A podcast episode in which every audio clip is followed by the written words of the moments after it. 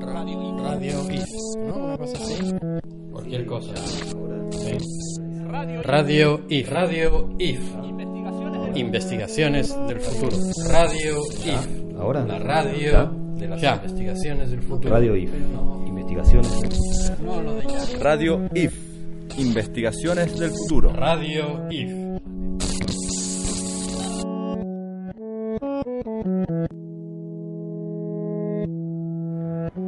Eh, soy Roger Colom, esto es Radio IF y estoy con Lucas Gilardi y Gustavo Diegues, eh, que entre ellos conforman el equipo A77 y el equipo A77 es una parte del IF. Eh, y bueno, esta semana tenemos una buena noticia y es que el proyecto en el que trabajamos juntos con además muchísima otra gente eh, hace unos años y que duró unos años, Gran Aula, eh, va a la Bienal de Venecia de Arquitectura. Es ¿no? una muy buena Eh, noticia. Claro, o sea, yo oigo Bienal de Venecia y pienso, pienso en la Bienal de Arte, eh, pero claro, también existe una arquitectura Claro, con la que vamos a la- tengo menos familiaridad. Familiaridad, Eh, bueno, no sé, cuenten algo de eso. ¿Qué es No, eh, bueno, hay un equipo curatorial, el equipo curatorial eh, elige una serie de trabajos, tiene una propuesta conceptual que es una, una puesta en escena de una situación particular que conforma el pabellón argentino y para construir la escena que se proponen invita a una serie de obras que van a componer el envío argentino al, al pabellón de Vene- al- a la Bienal de Venecia y el pabellón argentino. Entonces, bueno, el Gran Aula ha sido seleccionado como uno de los trabajos, proyectos o iniciativas consideradas dentro de la arquitectura, que para nosotros es algo como Bueno, también... sí, es arquitectura digamos, móvil, ¿no? Claro. arquitectura portátil. Y, y bueno, nos pone muy contentos y entonces está bueno que lo, que lo digas ahora y que, que por ahí empecemos la charla con, con esto. Ah, sí, hay que tocar el bombo un poquito, Eh, ¿eh? Si no- pero bueno, eh, lo, lo que, lo, que- lo que nos, este, lo que nos motiva respecto a ese proyecto, que el Gran Aula, que fue un proyecto colectivo que hicimos, un- que somos casi 12 personas que lo, que lo integramos, y lo que tiene de bueno es esta, esta idea de habernos reconocido dentro de campos diversos, en ambientes diferentes, montándonos en escenas como completamente disímiles y bajo sistemas y modelos de gestión para poder sacar dinero o para por lo menos que eso sea una situación sustentable en términos de cómo poderlo movilizar y llevar adelante, que ha sido muy provechosa y que nos permitió este, sentirnos orgullosos de eso. O sea que no muchas veces en un proyecto vos te sentís orgulloso de lo que, de lo que hiciste y de lo que, de lo que propones. Sí, a mí de, de- de Gran Aula creo que lo que más me gustaba era, era que eso salía a la calle y a las plazas y entonces entrabas en contacto con muchísima gente, ¿no? Sí, el, el- el Gran Aula, eh, bueno, dentro del Gran Aula estaba la pipa, que es la que comandabas vos. Y vos, eh, a vos te gusta mucho ese contacto con la gente y cuando activabas la pipa tenías una relación con la gente que, que a vos te interesa mucho como desarrollar y, y mantener, ¿no? Claro, eh, bueno, hace falta decir, ¿no? La VIPA es Biblioteca Popular Ambulante y es un proyecto de poesía conceptual mío que, que luego en, su- en, un- en un- en una especie de edificio portátil sobre ruedas eh, formaba parte de Gran Aula y salía a la calle con Gran Aula. Y esto de, de- de hablar con la gente eh, que, que a mí me parecía y me sigue pareciendo muy importante, por ejemplo, eh, la otra semana estuve en San Pablo en una feria de libros de artista y libros conceptuales y este tipo de, de cuestiones. Y el último día las- la, la gente de la organización me decía, eh, déjanos la lista de precios, nosotros te cuidamos la mesa, tú vete a hacer turismo. Y yo dije, de ninguna manera, de ninguna manera, hay que, hay que quedarse aquí, hay que hablar con la gente. Y fue el día mejor para eso además, fue el día que hubo más gente y, y muchísima gente se paró ahí. Eh, y a hablar, a, a- a- a comentar, de ahí salieron montones de conversaciones, que es precisamente eh, para mí una de las, una de las funciones de la, de la poesía tiene que ver con este, con este contacto. ¿no? Entonces, al hacer una poesía conceptual, física, con basura, eh, entonces el tipo de, de, de conversaciones que esto genera eh, para mí me parece que, que es una de las partes, una de las patas fundamentales del, del trabajo, estar ahí para esas conversaciones. Y en, y en, ese sentido, Gran Aula, esto me lo enseñó Gran Aula, estar en, en la calle y estar ¿no? con, la gente, con gente que nunca tiene contacto con la poesía conceptual, cosas así. ¿no? Eh, y bueno, son libros hechos con basura y creo que eh, este, arrancamos de esta manera circuitosa, rara, eh, precisamente para hablar de basura hoy, ¿no?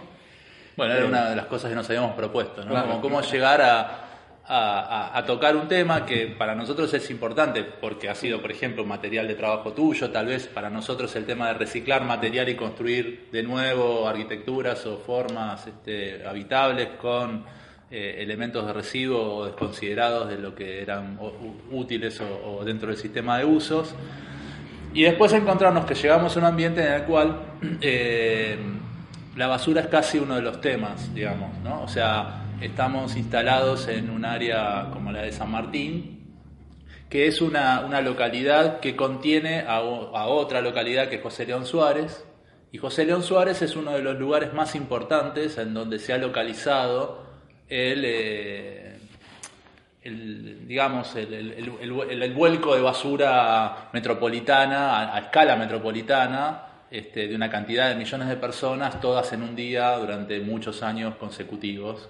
Y eso es como tal vez, eh, digamos, una, una expresión de casi de la sociedad completa hacia un lugar determinado. O sea, Claro. cómo eh, volver geográfica esa situación y cómo entender que ese es un lugar eh, para poder, digamos, pensar y, y para poder replantear o para poder repensar o para poder ser conscientes de que existe.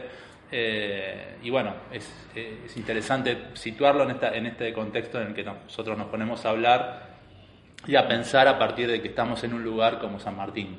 Claro. Eh, pero, bueno, la ciudad, eh, una forma de, de describir la ciudad sería básicamente una, sobre todo la ciudad a partir de la revolución industrial y, de la producción masiva de, productos, ¿no? Eh, la, ciudad como factoría de basura, ¿no? Es casi lo que más producimos como sociedad y como ciudad y como industria es basura. Eh, mientras que antes de la revolución industrial, los residuos que se producían eran básicamente, porque podían ser muy tóxicos, eh, eran en general, eh, digamos, biodegradables, ya fuera eh, mierda humana, animal o cosas sacadas de, plantas para pigmentos o cosas así, ¿no? Eh, de hecho, el riachuelo ya desde el siglo XVIII eh, está súper saturado de sustancias tóxicas, ¿no? mucho antes de la revolución industrial. Em, entonces, la, la- diferencia es que además de, de- de- de producir todos esos residuos tóxicos en, el sentido de que llevan toda clase de enfermedades, ¿no? Eh, y eso lo tenemos bastante bien canalizado eh, en casi todas partes. Eh, además de eso, producimos toda esa otra basura que no es tan biodegradable y que se acumula y acumula y acumula. ¿no? Y eso es como, esa podría ser como una de las características principales de lo que llamamos ciudad o de lo que llamamos zona urbana, ¿no? es la producción de esta, de esta nueva sustancia que es, eh, o sea, es de lo que ahora llaman el antropoceno, es esa capa de, de- basura y de objetos producidos por el hombre eh, y de residuos, etcétera, que recubre la tierra, ¿no? Sí, eh, justamente hablando de, de- de tipos de basura, ¿no? Porque está bien, hay como basura orgánica, que puede ser esta la basura antigua, pero también se empezó a usar, este, se usaron químicos en, el riachuelo, por ejemplo, Claro. para los cueros se usaba un tanino o una cosa, que eso contamina mucho el riachuelo, ¿no? Y no es biodegradable, lo contaminó. Después se sumaron otros tóxicos y otros químicos para el trabajo, por ejemplo, con telas. En San Martín, por ejemplo, hay mucha industria de, de la tela y que vuelcan sus, sus desperdicios al río Medrano, que también va al río de la Plata.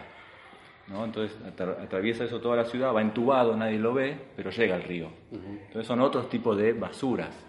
Y acá en San Martín, también al fondo de San Martín contra el río Reconquista, se arman montañas de basura. ¿no? La basura genera montañas.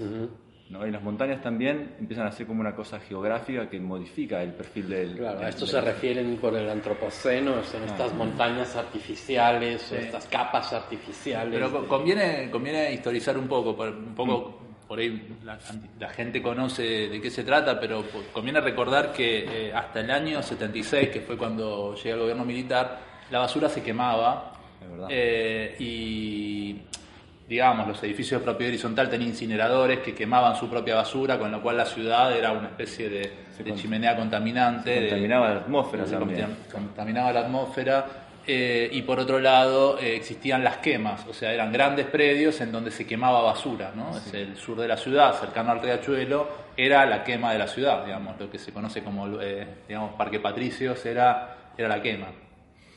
Eh, y cuando se reconvierte el sistema de procesamiento de la basura, se crea una instancia eh, que se supone que es superadora como, como instancia, que es la de los rellenos sanitarios, que es la de construcción a partir de una cantidad de acumulación de basura, de capas que se van Compactando. compactando y se, y se les va compostando y se las va eh, eh, filtrando en, en los líquidos y en los gases. La acumulación de gases produce nuevas energías y entonces había como una especie de declamación ecológica que llevó a, co- a convertir a la- al, digamos, el camino del buen aire como el cinturón ecológico, digamos, el camino que rodea toda la ciudad se lo llamó el cinturón ecológico hasta la década del 80, digamos que luego la empresa SEAMSE, que cinturón ecológico del área metropolitana, sociedad del Estado, se convierte en coordinación ecológica, ¿no? Como se, se transforma la, la- la nomenclatura física por una nomenclatura como más este, institucional, si se quiere, como de mayores eh, incumbencias, pero que pierde esa, esa consigna de construir una- un paisaje nuevo, un paisaje con eh, esa basura reconvertida en, en- en lugares de espacios verdes o de parques o de parques lineales y demás. Es interesante esto de la avenida de circunvalación, ¿no? que me hace acordar a la General Paz, que en un- una época era una avenida de circunvalación con paisaje, ¿no? pero era paisaje natural. La nueva vía de circulación, esta la del Camino del Buen Aire, es un paisaje de montañas hechas de basura.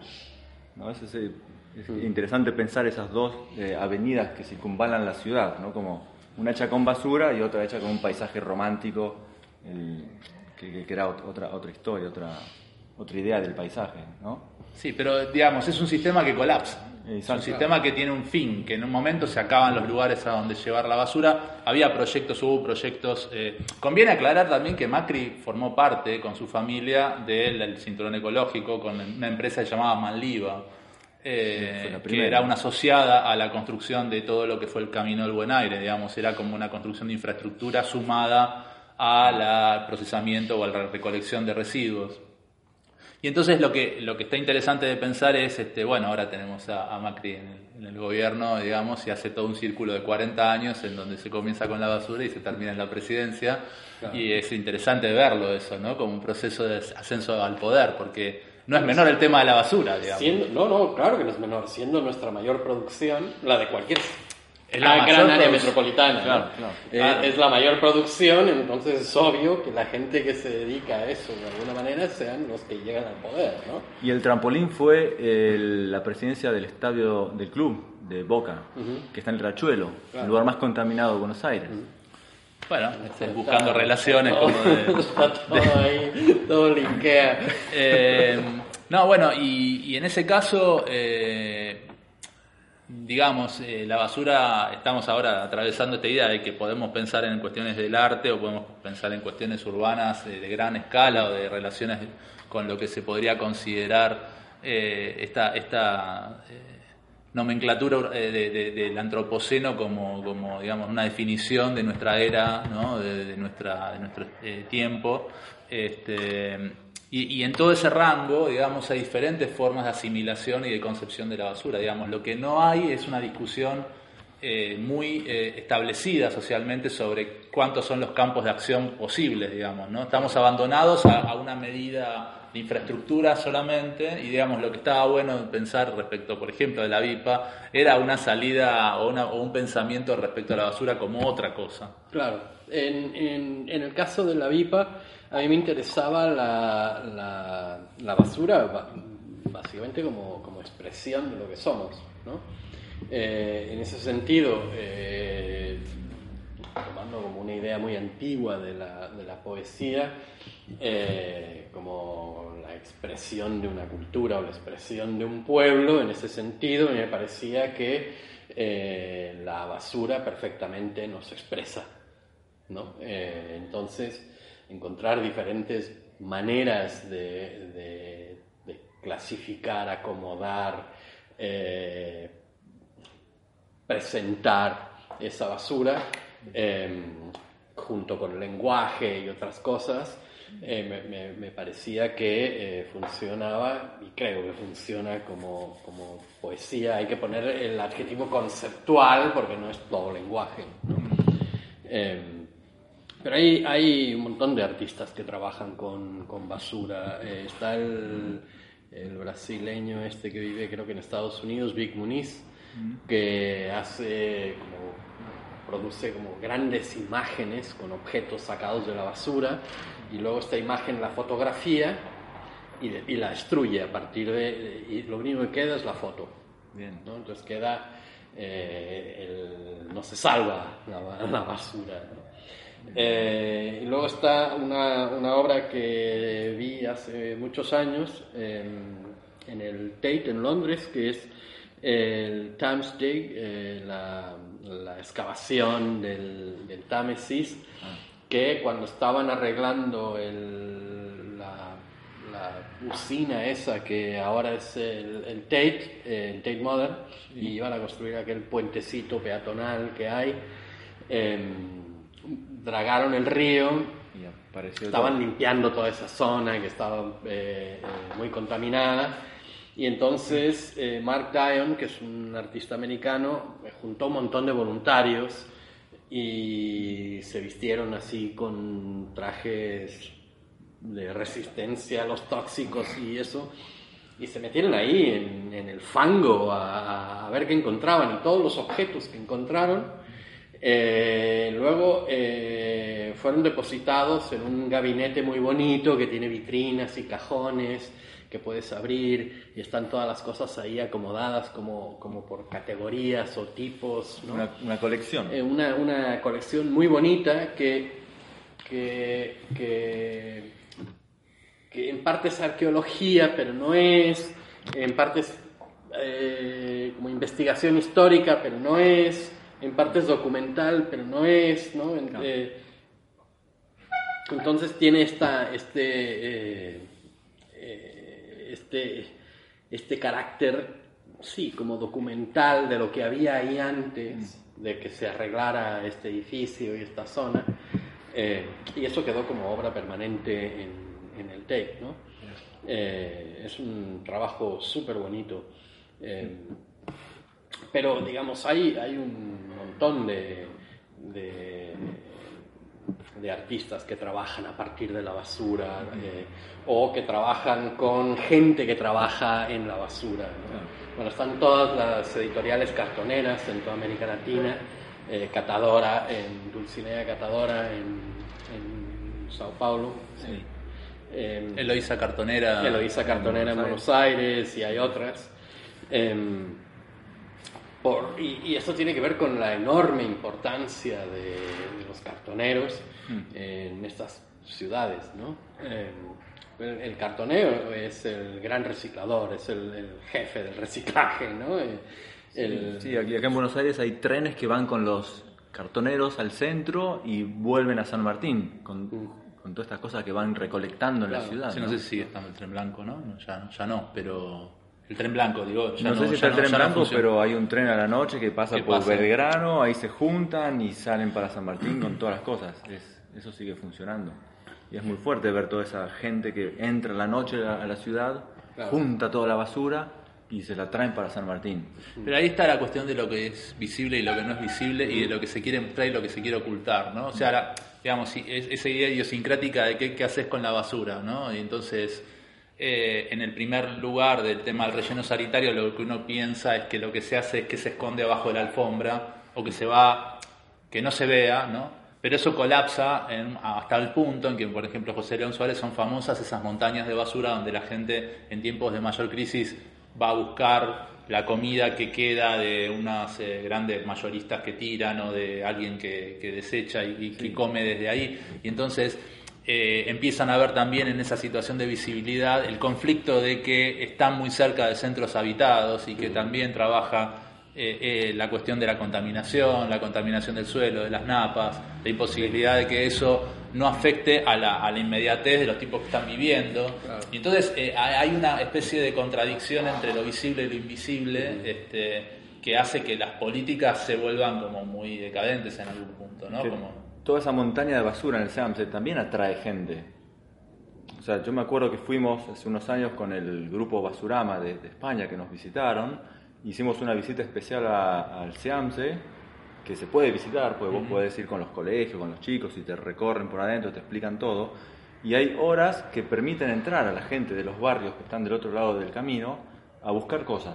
Tiene un horario. Entonces la gente hace fila, entra, buscan cosas, salen y después siguen rellenando. Y es muy impresionante ver todo, to- todo, ese circuito que está relacionado con esas montañas de basura. Y esas montañas de basura son muy grandes, ya no entran, están en este campo de Mayo, que hace poco dicen que van a hacer un, anunció Macri hace poco que va a hacer un, no sé si me voy de tema, pero que quiere hacer un parque eh, nacional. Sí, bueno, entonces ahí eso- se eso- cruzan todos, se los, cruzan temas, todos los temas, claro. ¿no? entre basura, parque nacional. Porque lo que, lo que siempre se discutió era si, estando en una situación de colapso, todos los eh, rellenos sanitarios, cómo ampliar a otros terrenos. En un momento se vuelve insuficiente la tierra como para poder volcar todos los residuos en un solo lugar o en varios lugares o en cinco o en seis lugares. Y por otro lado se demuestra también que la, la idea de tener una ley una ley que se llama basura cero, que es como la de reducir y de compactar y de que los domicilios se vuelvan como en separación y que se reintegre la basura a los circuitos productivos y toda una idea que por ahí en otros países funciona mejor, pero funciona mejor porque la mercadería y la basura tienen mucho que ver, porque forma parte de los circuitos productivos. Yo igual comprobé que en Brasil pasa lo mismo que acá. La gente en las casas re- separa las cosas y va a la calle y está todo amontonado en el mismo lugar. Pasa lo mismo. Claro. ¿no? Entonces Bueno, es ideal pero de por eso, eso, fracasa, digamos, en un punto, eh, porque hay, digamos, la cantidad eh, por- numérica excede la posibilidad de, de hacerse cargo de todo eso, ¿no?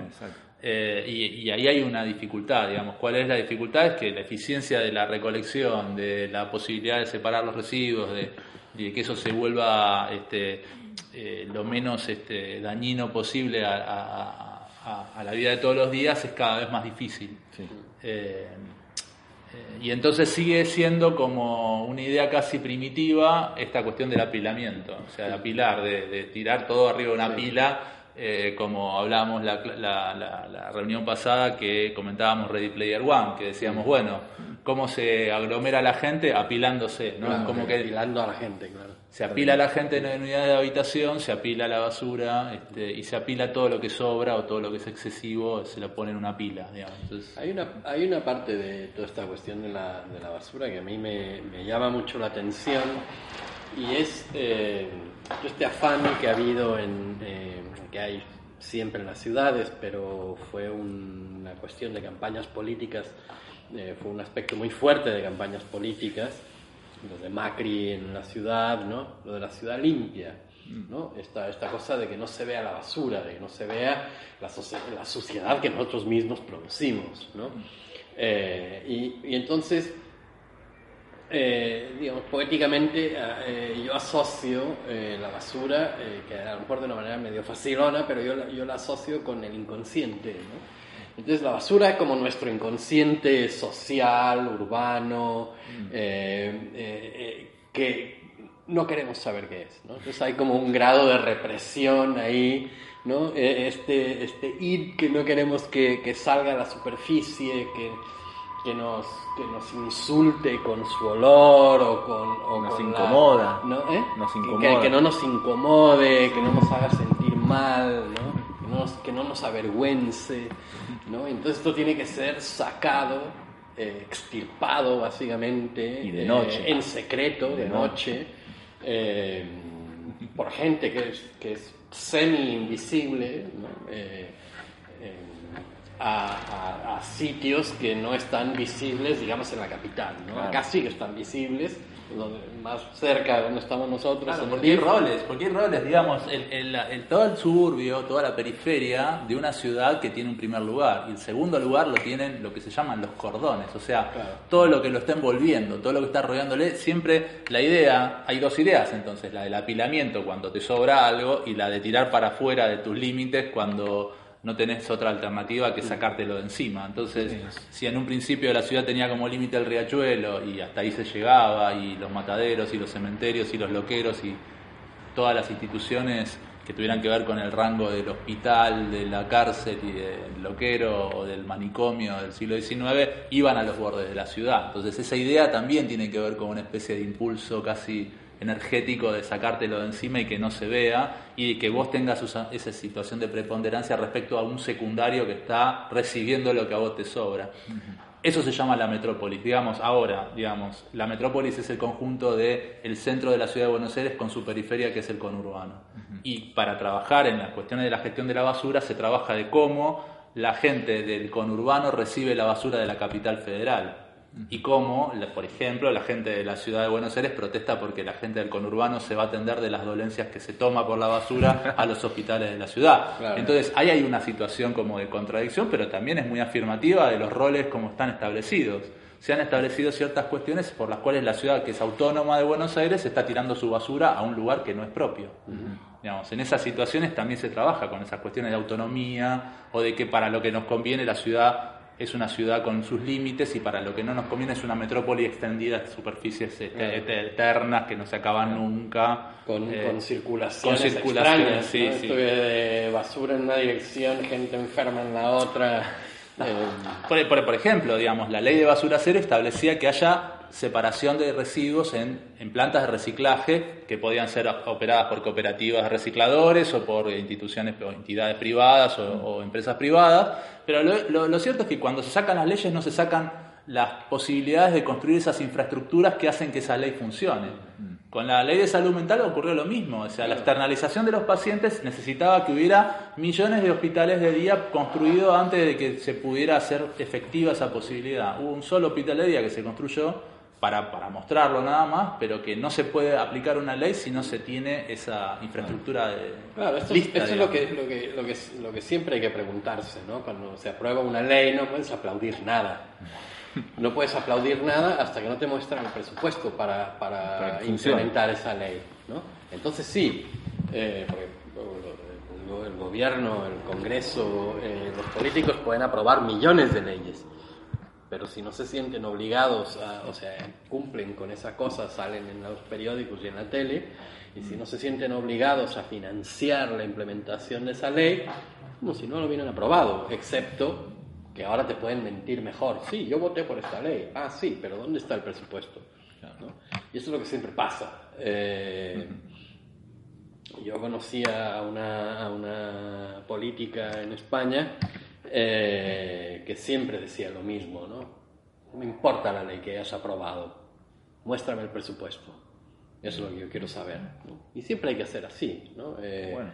eh, digamos, como, como participantes, digamos, en la vida política del lugar en donde vivimos, el país o la ciudad o la provincia, lo que sea, básicamente hablar, cuando se habla con los políticos, decir, hey, ¿no?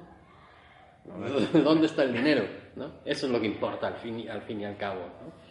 Eh, y, y esto es lo que pasa en- en- con leyes de este tipo, que, que todo queda genial, ¿no? La ley de salud mental eh, era genial y luego nunca nadie se acordó de financiarla. La de basura cero. Eh, claro, basura cero. entonces, en este sentido, la legislación eh, también cumple esta función como de, como de esconder las cosas. ¿no? Ya, ya aprobamos la ley, ya quedamos bien, ya nos sentimos bien, Eh, pero luego queda todo el trabajo por hacer. ¿no? Con la basura pasa lo mismo.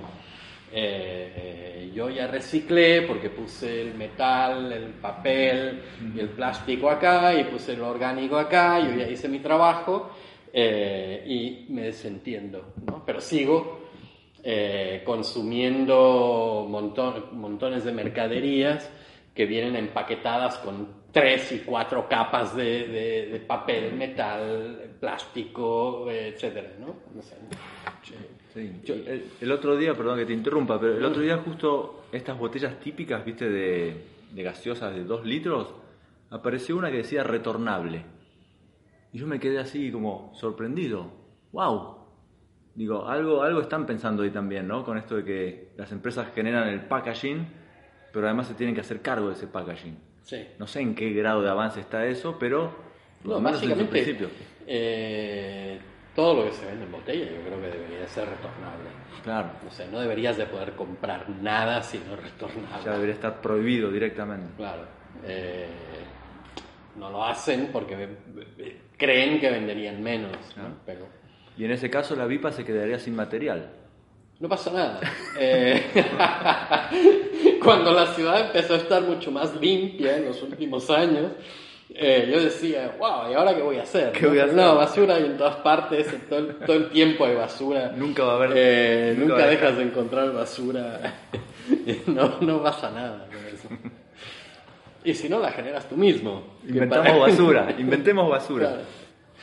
Eh, la- el otro día eh, fuimos a, una experiencia que estamos haciendo ahora con, la docencia en la universidad, eh, a trabajar en un barrio que es el barrio, eh, creo que Villa Sarmiento, que queda en San Martín también, y daba la casualidad que estaba el, lindero, o por lo menos en un momento, ese terreno donde está ocupándose el actual merendero, un merendero de los amigos, estaba ocupado por una montaña, ¿no? lo que le llaman la montaña. Quedó el Y la- nombre, quedó- quedó el quedó- nombre y quedó una parte, y quedó una parte enorme, que es como más de una hectárea, digamos, eh, de una montaña de más de 6 metros o 7 metros de altura, de lo que son los escombros de las demoliciones, ¿no? Mirá la foto. Bueno, no la podemos ver en, la, en el audio, pero, pero este- no, no, no sería lo más este, didáctico, que no, no se puede ver, digamos. Nosotros la vemos, Pero la sí, sí, vos la estás viendo ahora. Pero te avisamos cuando empecemos a hacer radio visual. Ahí va. Sí, ya cuando conocida en YouTube sería otra cosa. televisión, Te, te avisamos. Pero la, la, la montaña esa es impresionante porque también es la, la- es la idea de encuentro un lugar y tiro lo que... Claro. Entonces eso se convierte en una convención y esa convención se, se multiplica y convierte una naturaleza porque esa, esa montaña tuvo una, en un momento tuvo una vegetación enorme. Después la quemaron por una cuestión de que las ratas se hacían un festival, pero eh, es un lugar donde eh, se empieza a construir esto, esta, esta capa, eh, es una capa que, que empieza a afectar a los límites, a, a los loteos, a, los límites de, las propiedades, de, de las casas que se construyen. Eh, las casas estaban bajo nivel, o sea, estaban, eh, vos, desde, vos veías en la- barranca. en barra- no, pero vos la veías desde la montaña, veías abajo la ventana de un, de un ambiente que estaba construyéndose. Eh, bueno, eso, digamos, ahí se limpió, se, se, se- se liberó un poco, pero bueno, nos hizo pensar en esto que estábamos hablando ahora también, o sea, como de, de la montaña, del apilamiento, de- del agrupamiento de esta forma caótica pero organizada a la vez, porque por un lado tiene que ver con, bueno, lo tiro acá, pero después se convierte como en una construcción colectiva, porque cuántos camiones habrán depositado sus escombros o, su, o la- o frutos de demoliciones en diferentes lugares de diferentes ciudades o de diferentes lugares de localidades, este, de- porque no, no solamente de San Martín solamente serían estos, estos, estos camiones que llegaban y que construyeron esta montaña enorme. Entonces, es como- Son, son estos basureros clandestinos que se llaman, ¿no? Sí. Que hay un montón por el conurbano que, que hacen ese servicio, seguramente más barato, y tiran cosas donde encuentran un hueco. Claro, ¿no? Es, es claro. un poco así. Claro. Bueno, y está. eh, yo me anoté una cosa que en realidad no sé qué quiere decir. eh, la montaña de basura como fenómeno cultural, ¿no? Bueno, aquí la tenemos una especie como fenómeno natural, ¿no? Eh, como si como si los humanos con toda la industria y todas las máquinas fuéramos una especie de, de- fenómeno, la sociedad humana como fenómeno natural eh, y, esta fuera una de las cosas que hace este, este fenómeno natural, es crear estas montañas de basura como una nueva naturaleza. Eh, pero pero eh, creo que los, los, los, artistas de finales del, del siglo XX, principios del XXI, han detectado esta, esta cuestión de la, de la, montaña de basura como, como fenómeno cultural, mm. eh, no solamente como fenómeno natural, ¿no? que mm. luego tratamos de esconder creando esos parques y, y yo qué sé, shoppings y, autopistas y todo lo que se construye encima de los, de los basurales compactados. El Shopping Soleil es uno famoso que está justo que fue el primer basurero de estos, ¿no? Donde empezó el Seamse. Y hay justo un shopping arriba, así que literal lo que estás diciendo. Sí, el, el, shopping es, es, perfecto para eso, ¿no? Y es el ciclo, ¿no? El ciclo de vida de las cosas, ¿no? Eh, la compra nace, crece, se reproduce y muere.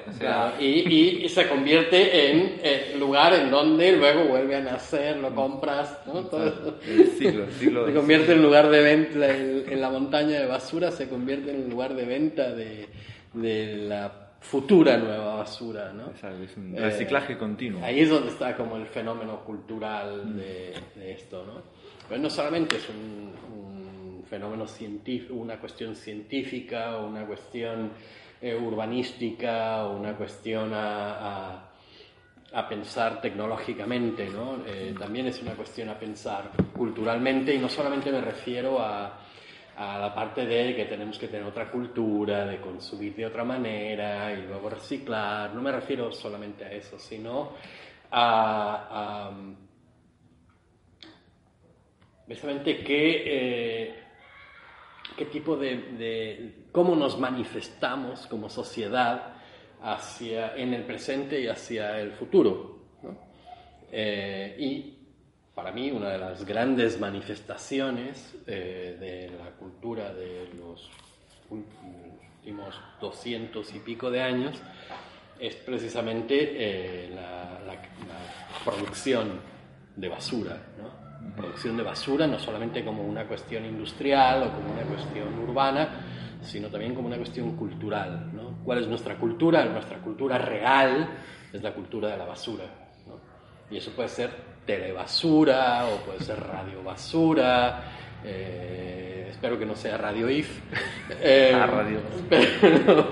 Pero, pero, eso es lo que, lo que mejor producimos, ¿no? Es como la gran manifestación nuestra como cultura y como sociedad. Hay que cultivar basura. Exacto.